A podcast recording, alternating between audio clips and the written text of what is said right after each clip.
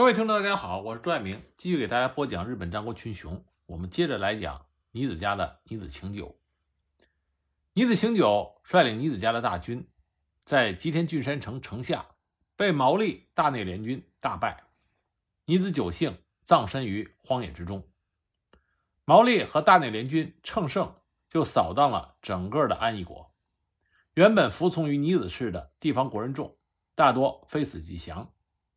但是尼子氏尚存有不少的领地，还有三泽氏、三刀屋氏、吉川兴经这些担当着尼子家中间核心的国人众武将在支持着尼子氏。大内义隆在获知了尼子氏兵败的消息之后，大有乘胜攻击、一举消灭尼子氏的意图。对此，尼子经久不得不安排一下对策，于是经久就授意吉川兴经、三泽为清。本城长光等人装作抛弃了尼子家而投靠大内家，一则作为内应，二则拖延大内氏进军的速度，然后按计划利用出云冬季的酷寒，使大内军动弹不得。公元一五四一年十月十三日，长期躺在病榻之上的尼子经久终于再也支持不下去了，尼子家的那座大山轰然倒塌，尼子经久离开了人世。享年八十四岁。尼子经久病逝的消息迅速地传播到了各地。大内义隆在接到这个消息之后，十分的高兴，随即他就集结了军队，准备向尼子家的居城月山富田城进发。后来呢，毛利元就就和毛利隆元父子、肉户隆家、平贺隆宗、吉川兴经、熊谷信直、小早川正平、天野兴定以及其他的安艺国人众势力。再加上背后国人众以及实践国人众，都纷纷的与大内军合流，甚至于本属于尼子时期的三泽家和三德屋家，也投入到大内氏的怀抱，参加了尼子氏讨伐军。这就使得联军的总兵力达到了四万人左右。公元一五四二年正月十一日，大内义隆本队的一万五千人由山口城出发，向出云而去，但是。大内军并没有很快的向出云国移动，他的行军速度非常的缓慢。十九日，大内军到达了安艺宫岛，大内义隆就向当地的岩岛神社参拜，之后更在一路上接受款待，四处游览。大军行动迟缓，到了三月份才集中于实践，七月才攻克了赤血城。位于出云国边境的赤血城。是由尼子时期的赤血光清驻守，其任务是守备月山富田城的南侧。毛利元就与大内军的先锋在七月份在赤血城的西南面布阵，二十七日发起了总攻击。在这场核战中，大内军战死者达数百人。从今天仍然残留着的千人冢可以想象当初战斗的激烈程度。最后，赤血光清在乱军中被流矢射中而死。赤血城这才开城投降。十一月风雪大作，大内义隆本阵在松江的正九寺设营过冬。由于天气寒冷，大内义隆决定等到来年开春再攻打月山富田城，这就给了尼子氏加强月山富田城防卫的时间。公元一五四三年二月十二日，大内义隆将本阵移到月山北面的经罗木山。这个时候，大内军阵内。就月山富田城的攻略方法产生了激烈的意见对立，以陶清贤为中心的急战论派和与毛利元就为中心的渐进论派不断的发生口角冲突，最后陶清贤的急战论派获胜，大内义隆决定与尼子氏进行决战。三月十四日，毛利元就和内藤兴盛一起进攻月山富田城北侧的尖谷口，被尼子氏部将。牛尾庆清、和富久胜击破。四月，以毛利元就为中心的攻击战团向月山富田城西侧的岩谷口发动进攻。这次在尼子军的严密防守之下，毛利元就军团无功而返。大内军虽然数次对月山富田城进行了攻击，但是月山富田城是日本屈指可数的难攻不落的名城之一。在尼子氏坚固防守各处要害的情况下，要想攻陷月山富田城，并非是一件容易的事情。就在这样的紧要关头，尼子经久的计划使得战局发生了翻天覆地的改变。四月末，吉川兴经、三泽惟清、三岛屋久福、本城长光等人突然倒戈，领兵进入了月山富田城，成为尼子氏的助力。同时倒戈的还有山内隆通、山明李兴以及其他的武将。胜负的天平一下子就向尼子氏倾斜过去。大内军的阵营里只剩下毛利元就父子、肉户隆家、熊谷信直、天野兴定。小早川正平等少数武将，兵力也大为减少，士气也跌入低谷。对于月山富田城形成的包围网，也彻底瓦解了。相反，尼子军因为突如其来的增援，士气也异常的高涨，形势已经变得对尼子氏十分有利。大内军的补给粮道随时都有被切断的危险。为了避免自己被尼子氏反包围甚至歼灭的危险。大内义隆决定即刻从出云国撤兵。公元一五四三年五月七日，大内义隆从京罗木山本镇退却，安然退回山口。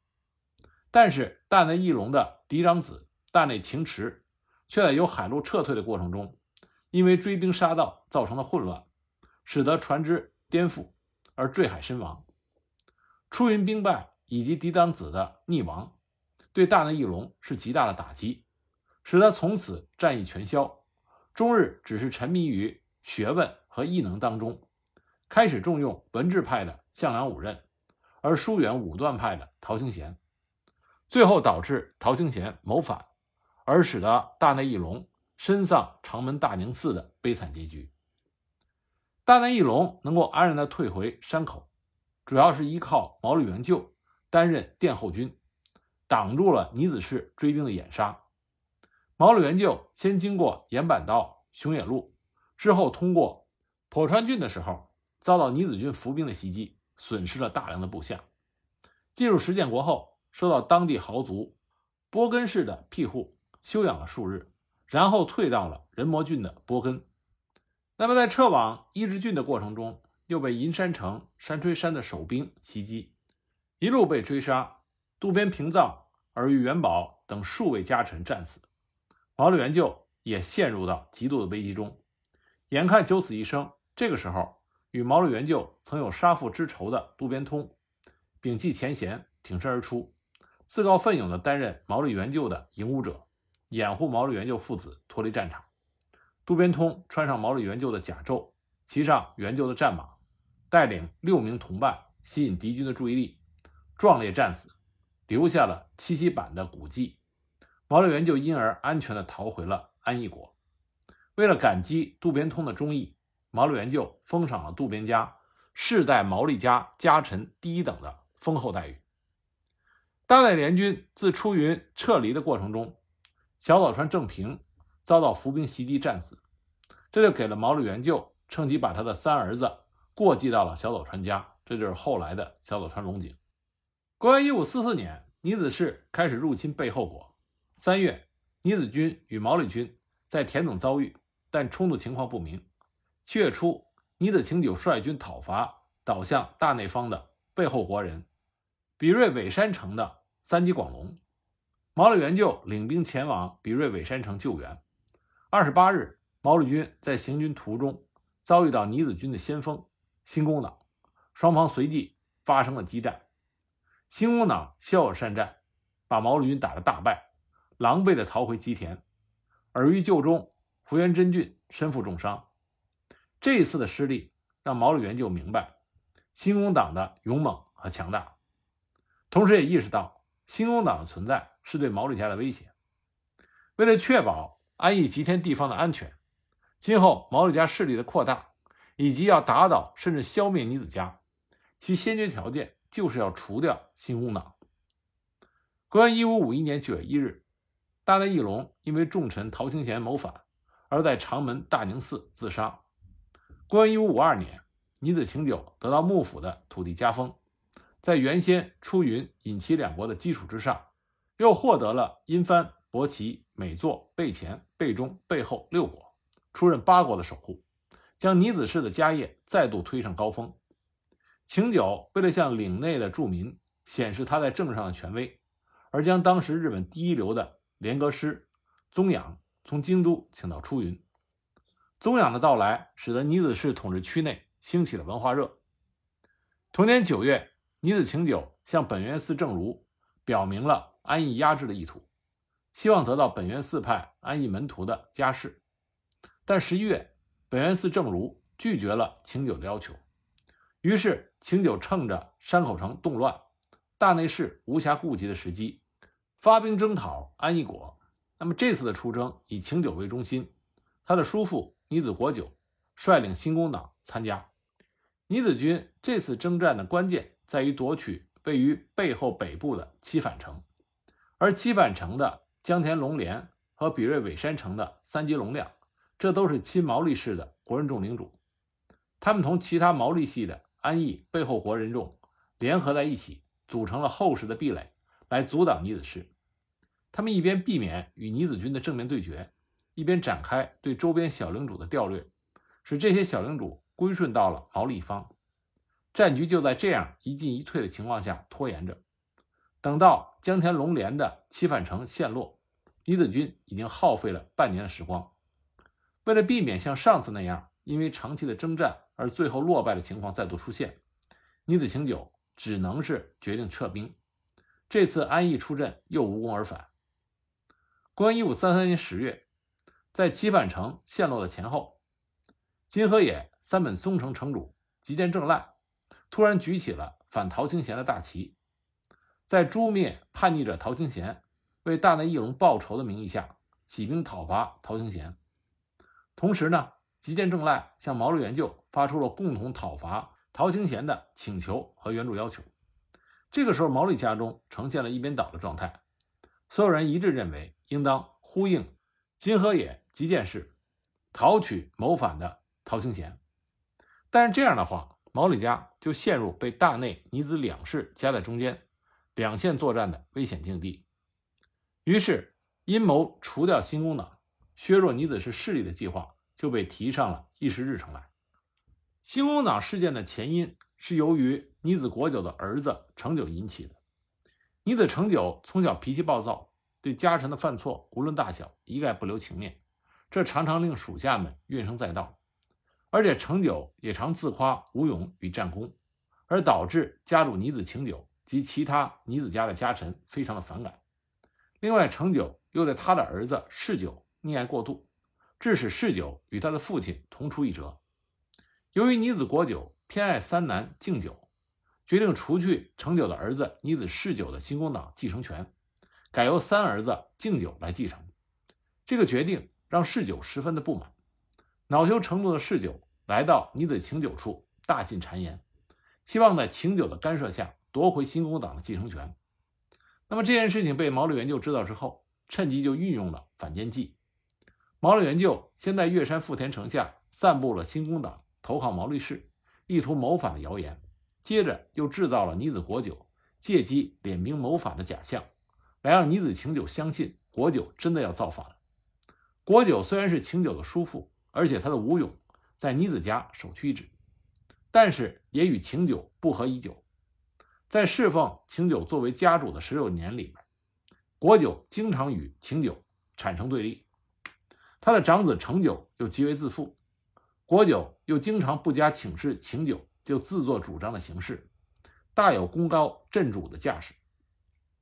发生了这样事情之后，女子晴久自然是对女子国久忍无可忍。因此，没有多加思考，就武断的认定国久和成久父子要谋反。公元一五五四年十月一日，晴久以召开平定会的借口，将国久等人引诱到了月山富田城，然后派本田丰前守领兵包围了新工党的住处。国久、成久等人虽然勇猛，但终究是寡不敌众而战死。次日，国久的二儿子丰久虽然侥幸逃出居住地。但是也遭到追杀，最后也迫不得已自杀。新工党一族中的国久、成久、丰久、敬酒、长酒、吉酒全部被杀，只有成酒的小儿子胜酒被奶妈抱着悄悄地逃脱，藏匿于吉田永元寺中，才得以幸免。至此，新工党全灭，尼子晴久可谓是自断双臂。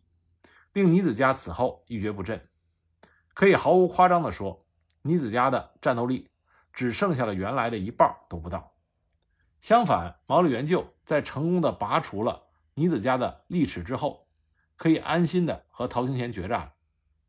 尼子的数家新工党一族的覆灭，最主要的原因还是没有和主家上下一心，没有团结一致，而是居功自傲，目中无人。的确，新工党一族的武勇在尼子家中无人能及。毫不夸张的说，在西国除了毛利两川，别的家臣团根本比不上新工党。但是他们缺乏长远的目光和包容的精神，这和他们的宿敌毛利家是无法相提并论的。还有就是尼子晴久的问题，他忍受不了叔父和堂兄弟威胁他的地位，做事情仅仅凭着血气之勇，而不是谋略。这也是为什么在维系二者微妙关系的尼子经久死以后。尼子家很快出现内乱的原因。公元一五五六年三月，毛利元就的二儿子吉川元春占领了当时大内侍支配下的大森银山。相对的，尼子晴久派遣出云的须佐高屋仓城的城主本城长光前往实践，与川本温汤城城主小笠原长雄进行联络，自己则在太田城出阵。公元一五五八年七月下旬。尼子军在忍原大胜了毛利军。九月三日，晴久乘势就夺取了银山，任命本城长光为银山山吹城的城主，自己返回了月山富田城。结果后来，一五六零年十二月二十四日，四十七岁的尼子晴久突然去世。那么他的长子尼子义久继承了尼子家家主之位。公元一五六二年六月，实现银山城城主本城长光。投降了毛利氏一方。同年七月三日，毛利元就统帅一万五千名将士，由吉田郡山城出发，踏上了出云征伐的道路。此后，尼子氏一直是以守势来对待毛利氏的攻击，这使得尼子家的形势一天不如一天。最后，在公元一五六六年十一月，尼子义久在月山富田城开城投降。尼子义久、伦久、秀久三兄弟。